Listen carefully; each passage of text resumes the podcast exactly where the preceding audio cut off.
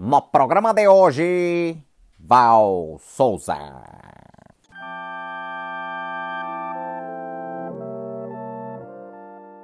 Bom dia, boa tarde, boa noite. Eu sou Gabriel Cabral e no programa de hoje eu tenho a honra de receber ela, que já foi referência citada, já foi fonte de dados sigilosos, que agora chega para dividir toda a sua contagiante presença de espírito. Você já está aí ouvindo, né? Conhecimento, gingado, claro, gostosura. Val Souza, muito obrigado por topar estar aqui com a gente hoje. Oi, gente, desculpa. Gabriel, que apresentação é essa? Eu tô morrendo de vergonha já.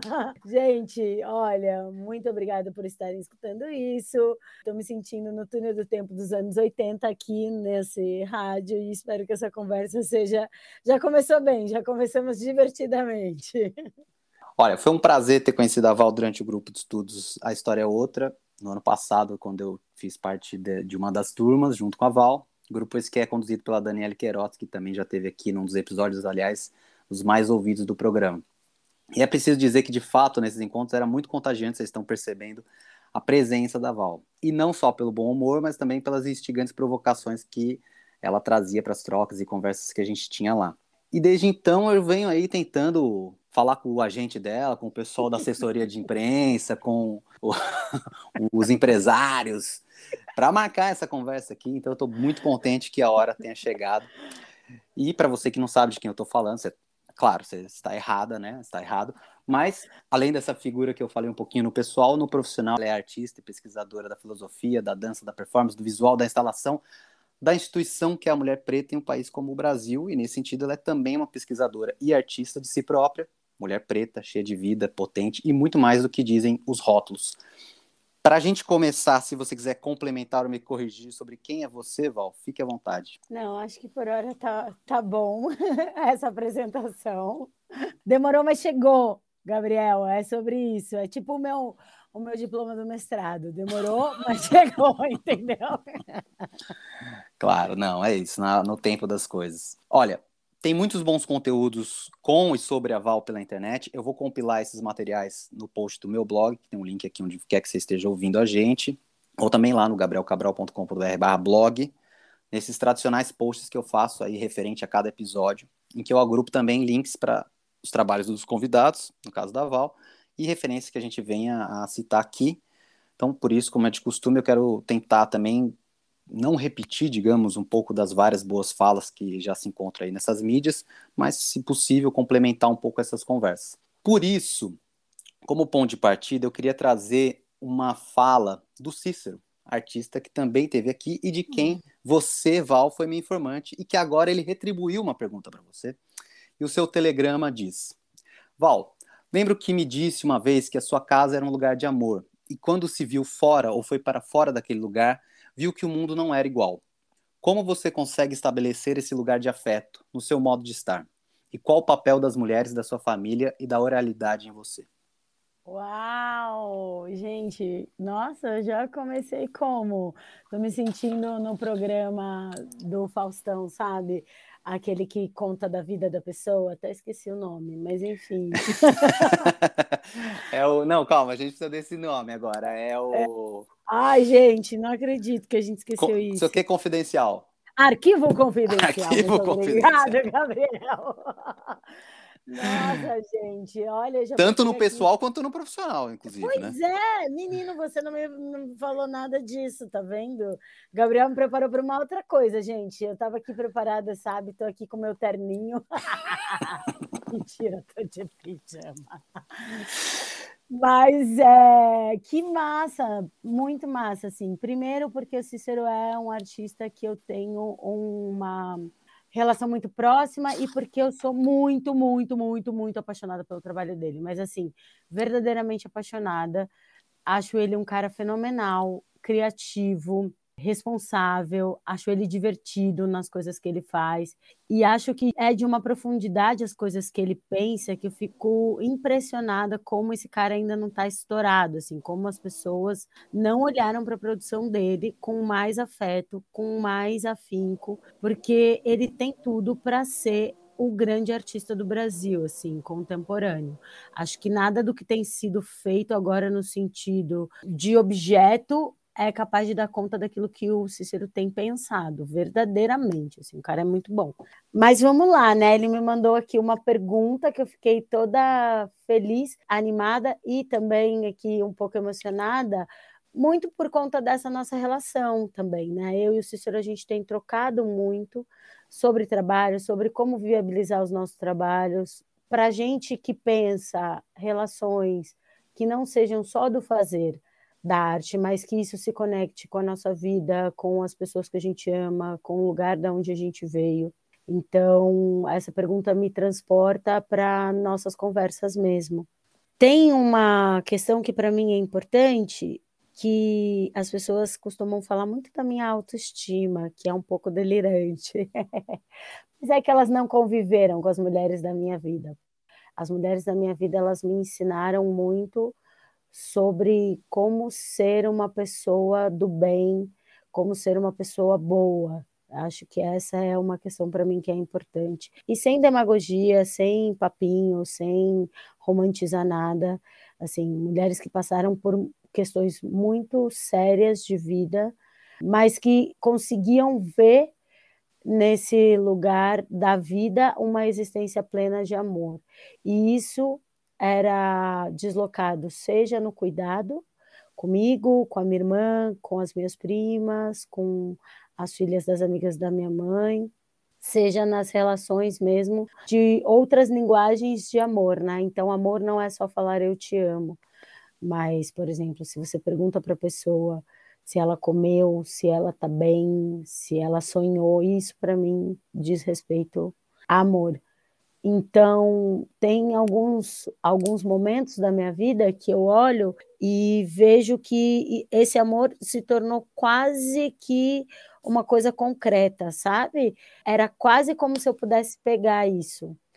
Tem um momento também da minha vida que é depois que eu saio, né, desse ambiente amoroso, quando eu cresço, e aí faculdade, escola, faculdade, né, é, pós-graduação e tudo mais, e principalmente quando eu começo a ter mais convivência com as questões de raça, gênero, essas discussões, que eu me pego olhando para esses lugares e desconfiando de que esses lugares fossem lugares amorosos, ou desconfiando que essa forma com a qual as mulheres da minha vida me educaram foram lugares amorosos. Eu acho que é isso é um tanto importante de falar agora, porque são coisas que eu tenho discutido muito com amigos meus, principalmente amigos que têm a questão de se racializar, né, que precisam se racializar, porque essas discussões sobre raça e gênero tomam uma porção da nossa vida que, muito por conta da gente não discutir isso profundamente, a gente acaba tratando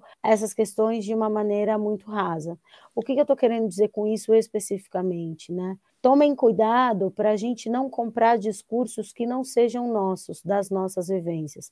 Isso não quer dizer que eu não vou apoiar discursos, mas uma vez eu estava com um amigo meu em Salvador e a gente foi numa discussão que falava sobre amor e a gente saiu de lá e foi jantar e tudo mais, e ele estava um pouco incomodado, dizendo o seguinte, que para ele ele ficava muito incomodado de pensar que ele foi criado, e aí eu me coloquei nesse lugar do espelho, que ele foi criado como um príncipe, então ele não tem do que reclamar do pai, da mãe e tudo mais. Mas como as nossas relações afetivas e amorosas, por conta do racismo e de toda a violência colonial, foram ceifadas, todas as vezes que ele tentava entrar nesse debate, era como se ele estivesse defendendo que as relações de violência fossem romantizadas. Isso também é um lugar que me faz pensar o trabalho atual, que é o trabalho de Vênus. Eu espero que a gente converse sobre ele mais para frente, mas só estou dando aqui um spoiler, que quando eu começo a olhar então para as imagens das mulheres negras, né, a partir dos meus álbuns de família, e eu começo a falar, cara, isso aqui tem muito de beleza, isso aqui tem muito de amor, isso aqui tem muito de uma gramática do desejo que é partindo de uma autogestão da sua imagem, as pessoas olham para mim como se eu tivesse é, enlouquecendo ou como se eu tivesse em um complô colonial contra outras mulheres negras. Em resumo, o que eu quero dizer é que eu fui educada para amar, ser amada, estar amando. Isso para mim é algo muito forte. Existe muito amor e a gente fica pensando só nesse amor romântico, só no amor que retribui, só nesse amor que é moeda de troca. O que eu quero dizer é que existem muitas linguagens de amor. Qualquer pessoa que dedique o seu tempo a você para perguntar se você está bem, se você comeu, é uma pessoa importante na sua vida, e isso é uma forma de amar. Acho que a gente precisa ampliar os gestos de amor e as formas com as quais a gente pensa amor. E aí, nesse sentido, acho que a oralidade ela entra nesse lugar mesmo, né? Não só do eu te amo, mas também de outras formas de dizer sobre as coisas, de cuidado e de afeto e de carinho. Essas mulheres para mim foram as mulheres que me compuseram assim, né?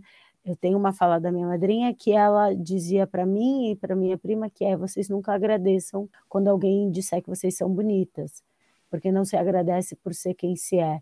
E num mundo onde a gente que tem que se racializar e trazer questões de gênero, não vem de uma família, vamos dizer assim, que traz esses debates de movimentos sociais, né?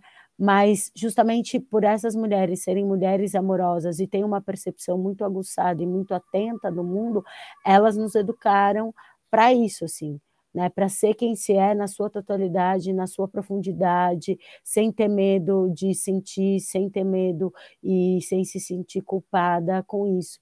E aí depois eu vou encontrando outras mulheres ao longo da minha vida, mulheres próximas e mulheres que eu não tive a oportunidade de conhecer concretamente, tocar, mas que para mim parecem que escreveram e fizeram as coisas para mim eu costumo dizer que quando eu leio Mulheres Negras, me parece que elas estão dando um recado para mim. Eu falo isso quando eu leio, por exemplo, Maya Angelou, quando eu leio a Lélia Gonzalez, a Beatriz Nascimento, enfim, Nina Simone, todas essas mulheres, elas trazem recados para mim. Eu acho que eu só consigo entender isso porque eu venho de um lugar de muita atenção, de uma percepção muito aguçada. Uau, gente. Chama na conversa, receba. Olha, vocês estão nos ouvindo, vocês vão perceber que, obviamente, muita coisa vai ficar pelo caminho, porque para a gente dar conta de pelo menos fazer uma passagem aqui sobre alguns temas ou trabalhos, né, que eu acho fundamental a gente trazer, várias dessas ideias vão ficar para outros episódios, vocês aí peçam, volta, Val. Então, vou pensar aí coisas para a gente ir encaminhando. Tem uma coisa que você falou bastante e que, engraçado, já estava aqui nas minhas curiosidades, um pouco também tentando complementar essas outras suas falas de outros lugares, queria saber o que ou quem você ama, com o que ou quem você sonha. Uau! Caraca, que pergunta difícil. Ai, eu amo muita gente. Mas eu me amo muito, assim, muito, muito, a ponto de não desistir de mim. Ai, gente. Gabriel não era para ser uma coisa sobre trabalho. Bom, vamos lá. Eu amo muita gente, mas eu me amo muito, muito. E tenho tentado ser melhor comigo, tenho tentado ser melhor para mim, porque eu acredito que quando eu faço isso, eu gero no meu entorno possibilidade de que as pessoas entendam que elas podem ser melhor naquilo que elas conseguem, né? É engraçado você falar isso, porque assim, tem sido muito frequente as pessoas dizerem para mim assim: "Ai, você é muito legal, você é muito gentil", não sei o quê. Como se isso não fosse uma escolha minha diária, né? Porque me parece que a gente fica muito desconsiderando a escolha individual. E eu tenho muito pensado isso, né? Ainda mais depois do projeto de Vênus, isso tem sido um foco de trem para mim, assim, né? Tudo que você faz tem a sua escolha individual. Eu escolho ser melhor, eu escolho ser mais gentil, né? E é importante que eu tenha essa consciência, como se eu fosse, por conta de eu falar de amor e porque eu tô nessa profetização do amor a qualquer custo, como se isso pudesse mascarar então esse desleixo, esse descuido. É porque eu me amo muito, é porque eu gosto muito de mim, porque eu acredito muito no amor, que eu acho que a gente precisa ter formas mais afetuosas e cuidadosas de trato conosco. Então a gente precisa se perdoar que a gente não vai dar conta de tudo, que a gente vai errar, que a gente vai fazer coisas que a gente achava que não ia fazer, que a gente vai cair em deslizes que a gente achava que não ia fazer, mas que também a gente vai entender como é que a gente quer ser tratado, né? Isso para mim é, um, é um, um, ponto importante, né? De novo, eu estou envolta a relações das quais eu não tenho muito como articular e dominar né? Eu sou uma mulher negra, enfim, que trata de questões de gênero, raça e classe. Então, tudo isso dentro de, do país Brasil, dentro do mundo que eu vivo, né? Ele impede que eu tome as rédeas muitas vezes, mas para mim é importante que naquilo que eu puder fazer aquilo que for minha minha gestão, eu estar consciente, totalmente consciente sobre aquilo. Então a minha consciência atual é uma consciência sobre me amar e entender que alguns limites não serão ultrapassados. E aí a partir disso, cara, eu amo muita gente, assim, muita gente mesmo, mas desgosto de muitas outras também. E aí é, acho que é importante dizer sobre isso um dia a Suede Quinte disse para mim algo, algo, como isso, tá? Eu não lembro exatamente, eu tenho anotado no meu painel, mas é, não estou conseguindo ver daqui. Que é eu incomodo muita gente e só por isso eu consigo sair do lugar onde eu estou e ir para outro lugar possível. Isso para mim é algo muito importante, né?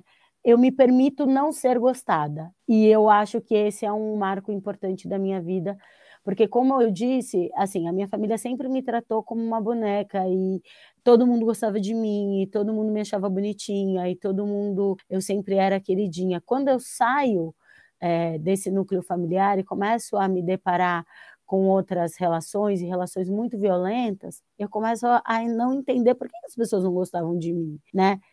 E hoje eu entendo que tá tudo bem as pessoas não gostarem de mim, porque do mesmo, isso tudo que eu estou falando aqui, isso tudo que eu sou, isso tudo que eu provoco, vai ter gente que vai amar. E isso tudo que eu estou também evocando aqui, vai ter gente que vai odiar. Então, a único balizamento para mim é que, independente se você vai gostar ou vai odiar, você não pode ultrapassar o limite de me desrespeitar. Então, para mim, acho que esse é um, um, uma questão importante quando eu falo sobre quem eu amo, como eu amo, essas coisas todas. Muito bem. Lá no grupo da Dani, quando você apresentou a sua pesquisa, o seu trabalho, mostrando especialmente como você estava naquela época desenvolvendo essa pesquisa do Quem é Vênus, eu já estava ali anotando o que eu conseguia, porque era uma enxurrada de ideias que você trouxe, procurando ao mesmo tempo já a minha aprender, claro, mas me preparar para esse momento. E dentre as várias coisas que você trouxe no grupo naquele dia, eu queria destacar uma que eu imagino que possa já nos dar um panorama para suas pesquisas mais recentes, especialmente também Vênus. Uhum. Então, falando sobre uma contribuição visual e discursiva, você apresentou a pergunta como manipular iconografias. Fale sobre isso. Uau! Bom, atualmente eu estou muito imersa nessa questão da imagem, né? Eu sou uma fissurada em imagem, uma colecionadora de imagens, e eu comecei a perceber isso depois que o projeto começou a andar, porque na minha cabeça eu ia fazer um projeto, sei lá, de 200 imagens, e aí de repente eu tinha 5 mil imagens e não sabia muito como organizar isso. Acho que manipular uh, a imagem eu tenho muito cuidado, né? Eu trabalho com a minha própria imagem a todo tempo, né? Tomo um cuidado também para não ficar cansativo, né? Quem vai lá no Instagram vai só me ver, assim, sempre, nos stories, nos vídeos. 99% das coisas que eu posto são eu mesma ali no trabalho, ou pensando um trabalho, ou pensando as relações com o trabalho que eu estou desenvolvendo. Mas fico muito interessada de que a gente avance alguns elementos, porque me parece que a imagem ela tem uma possibilidade só, que é sempre essa possibilidade de alguém que fez a imagem. Então, quando a gente olha, por exemplo, para as fotografias do século XIX, e foi aí que me chamou a atenção e que meu trabalho começa a ter uma profundidade maior, o que eu tenho percebido é que as pessoas só conseguem olhar para essas imagens de um ponto de vista que é a partir do fotógrafo. Então, os fotógrafos franco-germânicos que vieram para o Brasil e fizeram com que a fotografia brasileira ou a fotografia no Brasil tivesse um expoente, né? Toda aquela produção só consegue ser vista a partir disso. Então, europeus que vieram para o Brasil explorar o Brasil através da imagem. Ok, temos aí um dado que não deixa de ser verdadeiro em algum ponto, mas me interessa saber o que mais há para saber sobre essa imagem. Que outras coisas a gente pode perguntar para essas imagens, ou averiguar e descobrir, investigar nessas imagens, que não está dita, os subtextos que são presentes me interessa colocar mais camadas, mais tensões, mais explosões, porque me parece que está tudo muito resolvido, sabe? E, e isso, para mim, é uma questão que é, não nos permite avançar em algumas discussões. Porque quando eu falo, por exemplo, pego uma fotografia do Albert Henschel, que é um dos, dos fotógrafos que eu tenho pesquisado, e falo assim: aqui tem uma autoagência de uma mulher negra, né? Estou questionando sobre isso. E vem dez pessoas e falam para mim: não, você está olhando isso a partir de uma romantização de um homem branco que fotografou uma mulher nua e tal, tal, tal. As pessoas, em primeira instância, elas não se desafiam a explorar essa imagem. Para mim, tem isso, porque eu não estou dizendo que isso não é isso, né? Acho que tem essa relação para mim que é um pouco confusa e conturbada, que me parece que precisa haver um ponto final nas coisas e que elas vão ser resolvidas. Eu estou, assim, a mil léguas de entender que eu vou resolver alguma coisa. Eu vou existir nessa vida, neste plano, vou morrer e o racismo vai continuar. Não é minha presunção que eu resolvo o racismo com o meu trabalho, até porque eu não tenho vida para isso. Eu quero ser feliz, é, beijar na boca, gozar, ir na praia, enfim, rir com os meus amigos. É, resolver o racismo me tomaria todas essas felicidades que eu tenho na vida. Então, mas me interessa, conforme eu já estava dizendo antes, que aquilo que eu fizer, por conta dessa responsabilidade que eu tenho comigo e com o coletivo, que é de olhar para o lado e pensar, bom, o que é que eu posso fazer comigo no agora, a partir das ferramentas que eu tenho. Então, uma das coisas que eu tenho feito é questionar para além daquilo que está posto. Então, ok, alguém me diz, ah, essa imagem, ela foi feita por um fotógrafo branco, blá, blá, blá, blá, blá, blá, blá, que veio para cá e eu estou querendo questionar. Tá, mas eu não quero saber deste cara, eu quero saber desta mulher. E esse é um, um segundo ponto que eu acho que é importante. A gente trata é, algumas questões como se fossem questões de produto e não de pessoal. Uh, então, em relação à fotografia especificamente, a gente sempre trata, ou frequentemente trata a fotografia dessas realizadas é, no século XIX, XVIII e XIX, como se elas fossem fruto unicamente de uma via como se também não tivesse algum tipo de agência dessas mulheres. Quando a gente vê a gama dos cartes de visitas que foram elaborados é, no século XIX, a gente percebe o quanto tem umas variantes, mas também tem algo interessante e que para mim é o que eu estou agora olhando, que é como essas fotografias elas, elas se transformam em ícones e monumentos para a gramática do desejo e que, inclusive, é, influenciam a satisfatoriedade da fotografia de moda e de beleza que a gente tem atualmente, né? A relação dos retratos, a relação da pose. Então, se a gente olha essa fotografia unicamente como algo negativo, a gente não consegue fazer esse salto que é tem alguém olhando para isso e transformando isso em algum lugar que tira, retira essas mulheres desse lugar central.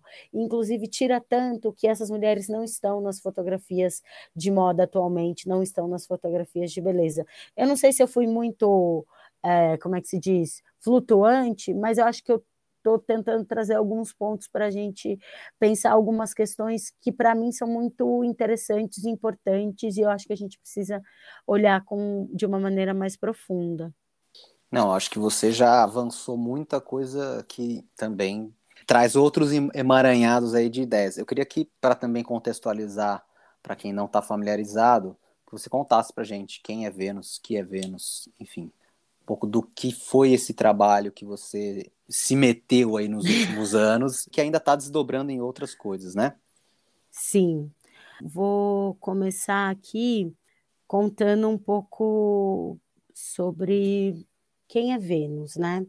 Rastros, sinais, indícios, vestígios, abreviaturas, um paraíso barulhento e vibrante ou um território selvagem, pronto para ser invadido, explorado, desbravado, penetrado e conquistado. Uma grande extensão selvagem, repleta de selvageria oculta, que precisa ser civilizada. Território material, histórico e visual. Acho que esse é um pouquinho do lugar que eu penso Vênus, assim, né? Vênus é um grande repositório que guarda, arquiva e armazena informações. Quando eu penso Vênus, eu estou pensando no próprio mapa colonial, e esse mapa colonial, para mim, ele está traduzido na imagem das mulheres negras. Mas uma das coisas que eu acho importante pensar é que esse mapa não é um mapa infértil e infeliz.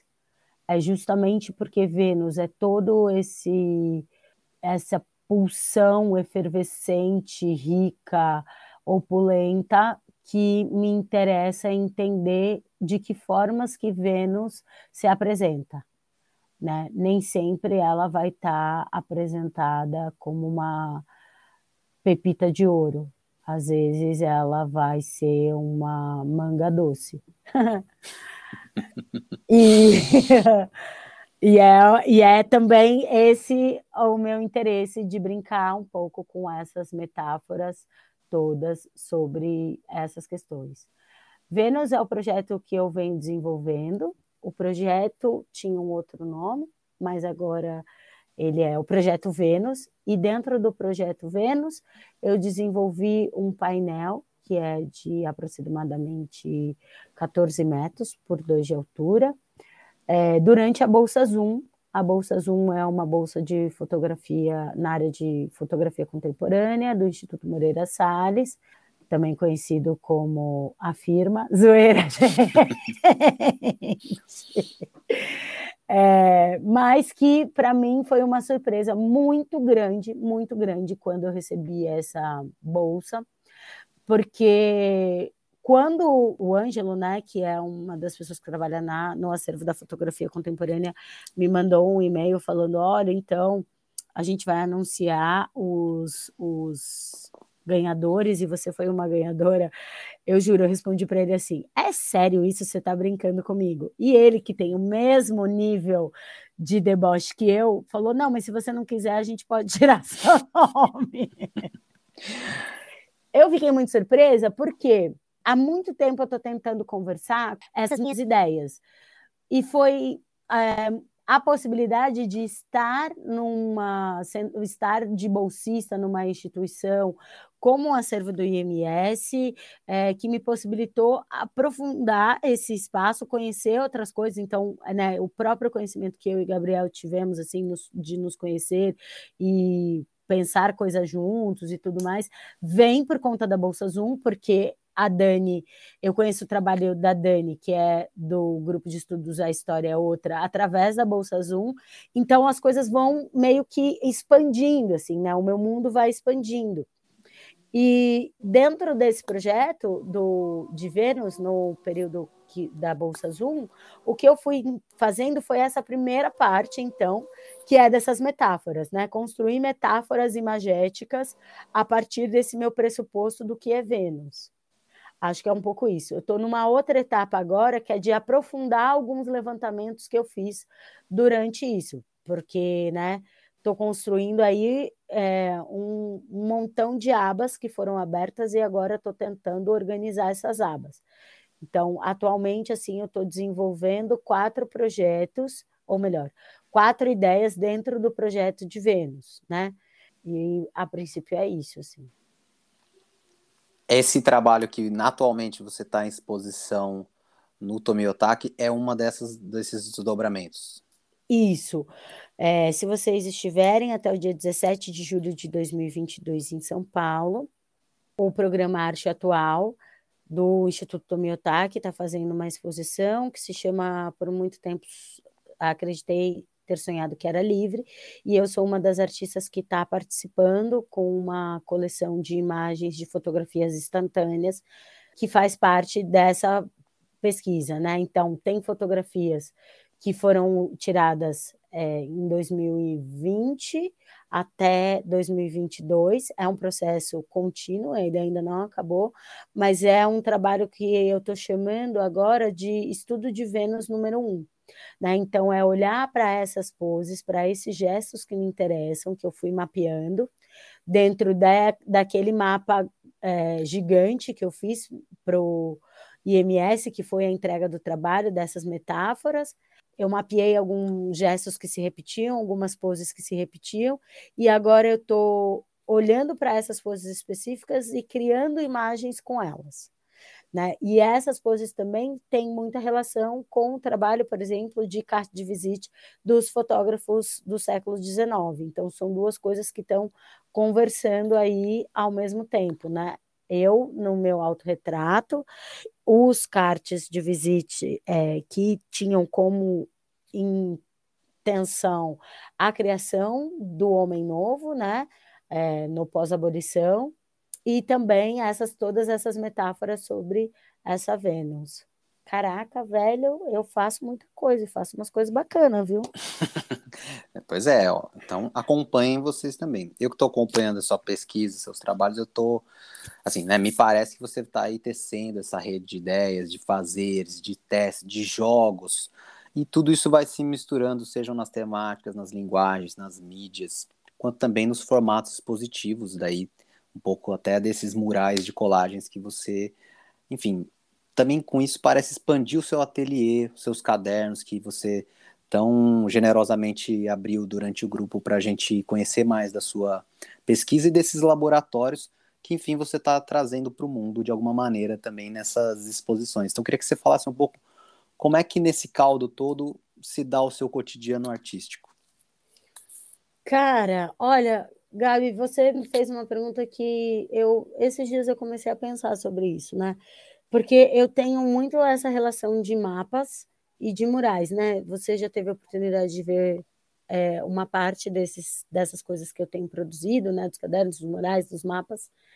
E, e eu, em algum momento, fiquei um pouco tensa com isso. Tensa no sentido de que isso não pudesse dar conta da produção, saca?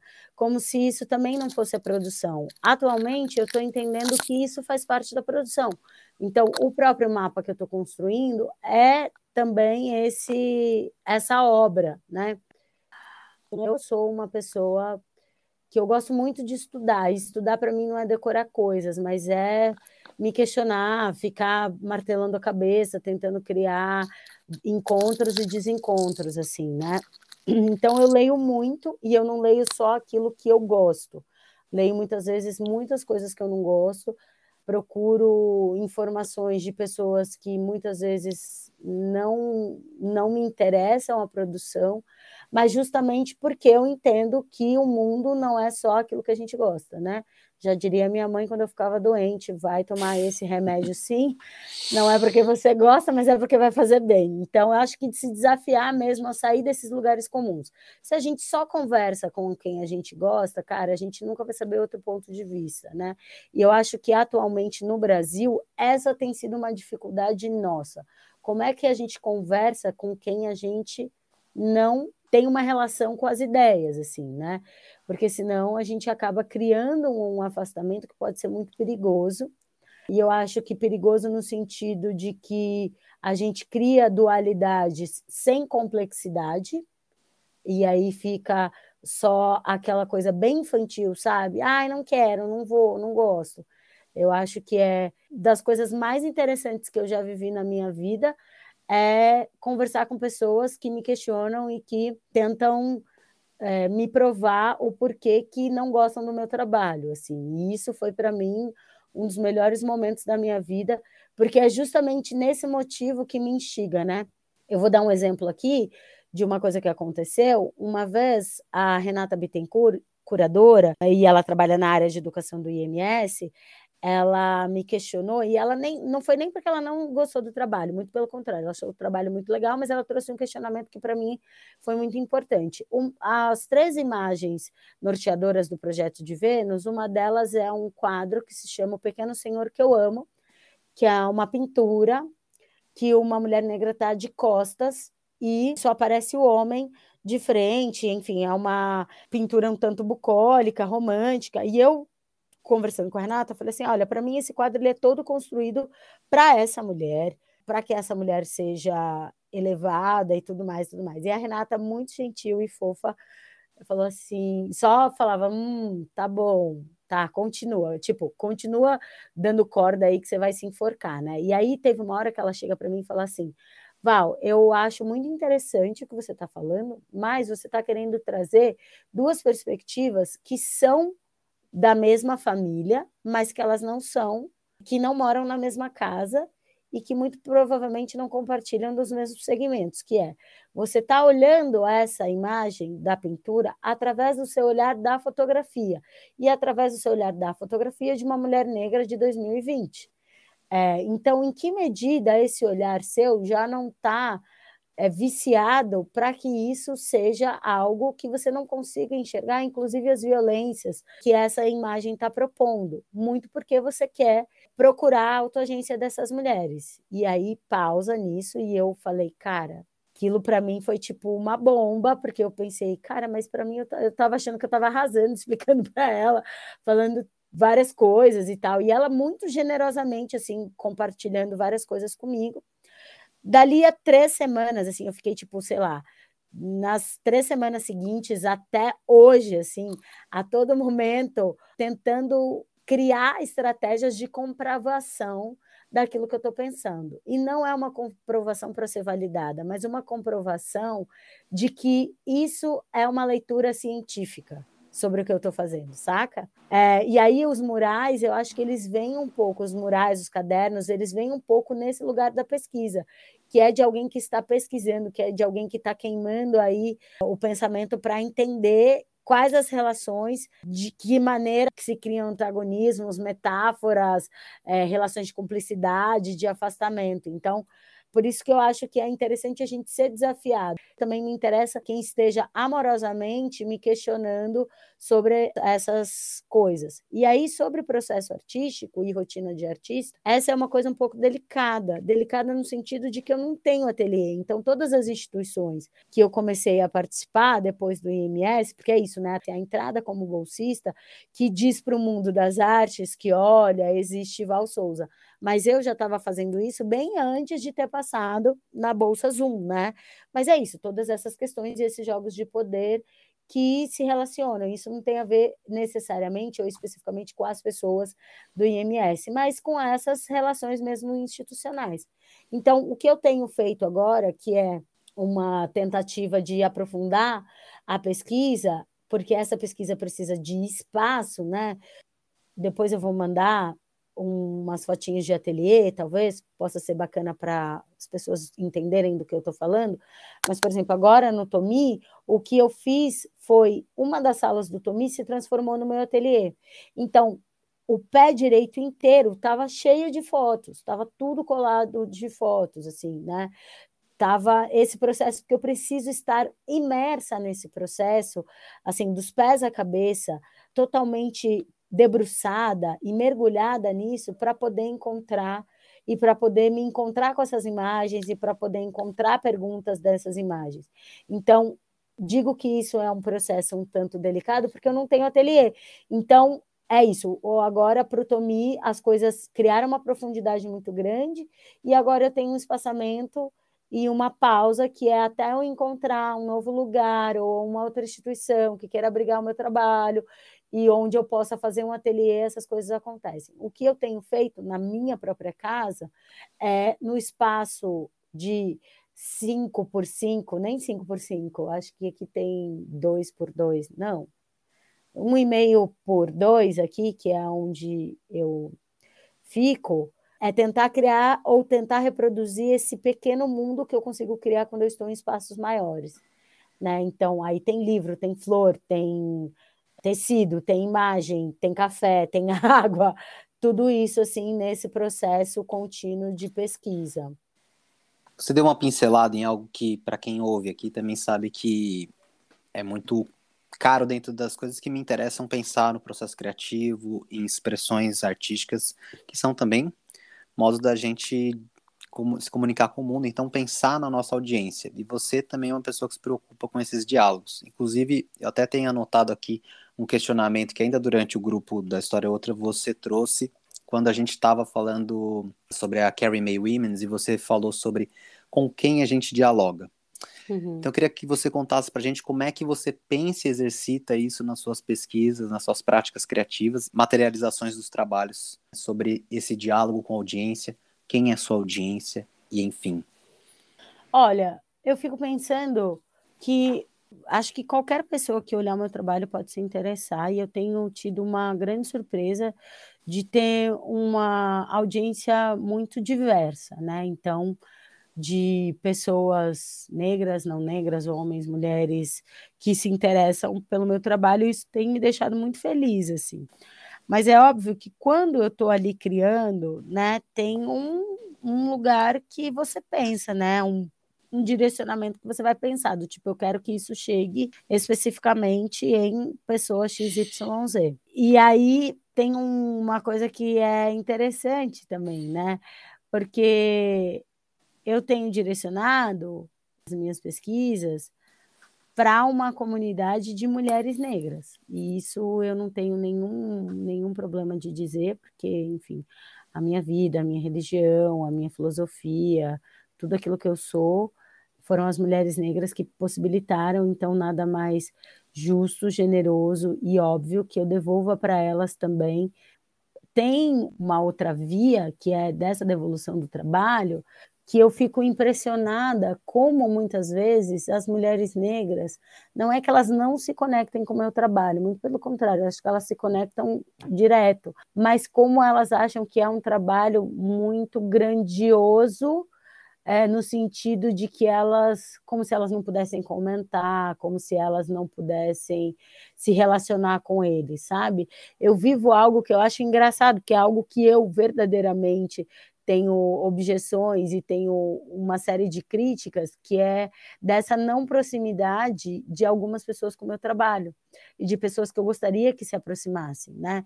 Então, eu tenho a felicidade de ter pessoas que acompanham o meu trabalho e a maioria dessas pessoas serem curadoras negras, né? Então, posso citar alguma delas aqui, que a própria Renata Bittencourt, a Ohana Santos, a Luciara, a Fabiana Lopes, né? Principalmente a Fabi, que foi uma das principais pessoas para que eu pudesse chegar até aqui no sentido de me questionar, assim, de fazer perguntas que aparentemente são óbvias, mas que não são.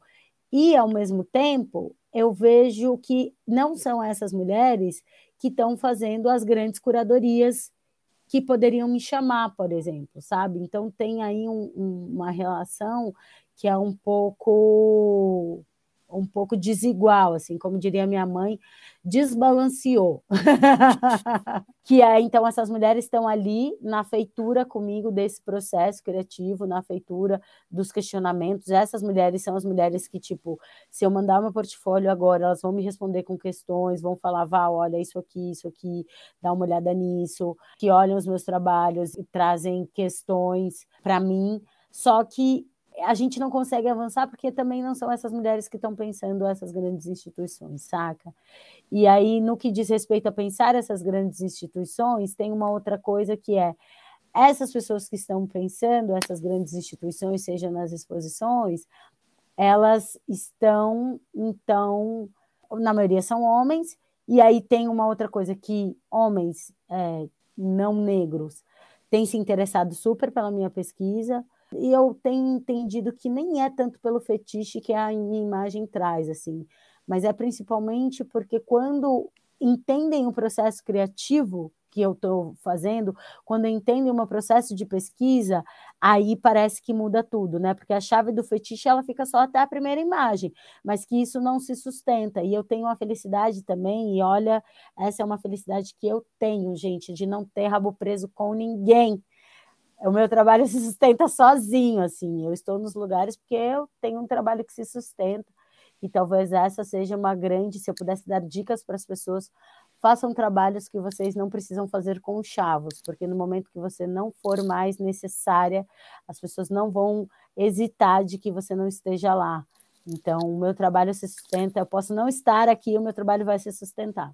Numa outra ponta, é as pessoas racializadas que estão nas instituições ainda estão pensando as imagens que, enfim, a criação de uma memória de imaginários ainda muito a partir daquela chave que eu estava falando no começo, que é de uma via muito negativa. Então, como eu não estou nessa via, eu estou tentando encontrar a beleza, a satisfatoriedade, a alegria, eu também, assim, não, não existe muita conversa com essas outras pessoas que estão pensando arte negra, que estão pensando essas questões, sabe? Mas é isso, assim, eu faço meu trabalho para as mulheres e meninas negras, tenho encontrado algumas pessoas negras, na maioria mulheres negras, que têm se interessado em expandir e aprofundar e me ajudar a aprofundar o trabalho, mas eu tenho sentido falta que essas pessoas também me acompanhem é, no intuito de chegar a esses grandes, nessas instituições, ou me acompanhar nessas instituições. Precisa mudar um pouco a perspectiva do olhar, coisa que a gente ainda não tem. Olha, vocês estão percebendo que é um trabalho, uma pesquisa enorme. É impossível da gente tratar de tudo, mas então queria deixar esse espaço para você, Val, uh, dizer o que eu não te perguntei e você quer falar, ou é fundamental registrar, provocar, reclamar, contestar. Não, acho que eu não quero reclamar de nada, só quero agradecer muito, Gabi. Caraca, você é muito atento, gosto de gente assim, você sabe. Quero mesmo agradecer muito é, a possibilidade de que eu vejo o meu trabalho hoje. É uma possibilidade importante e grandiosa para mim, no sentido de continuar a minha pesquisa por conta também desses olhares atentos, por conta dessas provocações. Queria agradecer aí, Cícero, pela pergunta. Caraca, você é um cara fenomenal. Quero agradecer você, Gabi, imensamente por ter esse olhar muito generoso. Mas, se houver um espacinho aqui, gente, para a gente fazer um merchan, eu quero dizer que eu acho que é importante que a gente entenda a relação de apoio e mecenato, né, que foi muito difundida lá na pintura, que ela de alguma forma se transforme é, e possa colaborar também na manutenção das pesquisas de pessoas como eu, assim, né, de mulheres que dentro desse país tem várias relações e por isso se veem um pouco atadas. Isso tudo para dizer que eu quero sim ter um ateliê, gente, que eu quero sim ser financiada. Eu não acredito na escassez, eu sei, e todos nós sabemos que existe muito dinheiro no mundo, ele só está desbalanceado, conforme diria a dona Vera. Né? Muita gente ganhando pouco e pouca gente ganhando muito. Então, se você está escutando esse podcast agora e você quer me apoiar, apoiar as minhas ideias, apoiar a minha pesquisa com materiais, com suporte financeiro, pode entrar em contato comigo pelo Instagram, Performer Val Souza, ou por e-mail, valsouza.artista.gmail. Se você quer ser um apoiador fiel da arte, a arte não salva, mas arte é trabalho, e como todo trabalho, a gente precisa de questões como pagamento e também suporte e essas coisas todas. Bom, falei demais, mas eu espero que vocês tenham gostado. Isso aí. Se você que chegou até agora, né, gostou, siga a gente, siga a Val lá no arroba Performa Val Souza, deixa o seu like aqui, onde quer que você esteja ouvindo a gente, segue todo mundo. E entra na roda também com seu comentário, sua sugestão, correção, reclamação. Você pode deixar isso lá no Instagram, no, no programa de hoje.podcast, ou também no meu blog, no meu post, como eu comentei. Então, fica lá um espaço para vocês também poderem comentar e participar. Se você gostou também, peço que você mande para outras pessoas que possam se interessar por esse papo, pessoas que você ama, que você odeia, não importa. Vamos espalhar aqui a palavra da Val e lembrar que então tem esse link aí para os trabalhos dela, que você pode mimar uma gostosa apoiando a prática e a pesquisa dela. Tá tudo lá no Instagram dela, também tem esses links para portfólio, apoio, enfim. É isso, gente. Muito obrigado, Val. Ah, já acabou. Já acabou. Ah. Ah, gente, sobe uma hashtag Volta Val para a gente fazer de novo. É isso. Faça uma campanha e a gente se vê numa próxima. Obrigado, Ai, gente. Obrigada.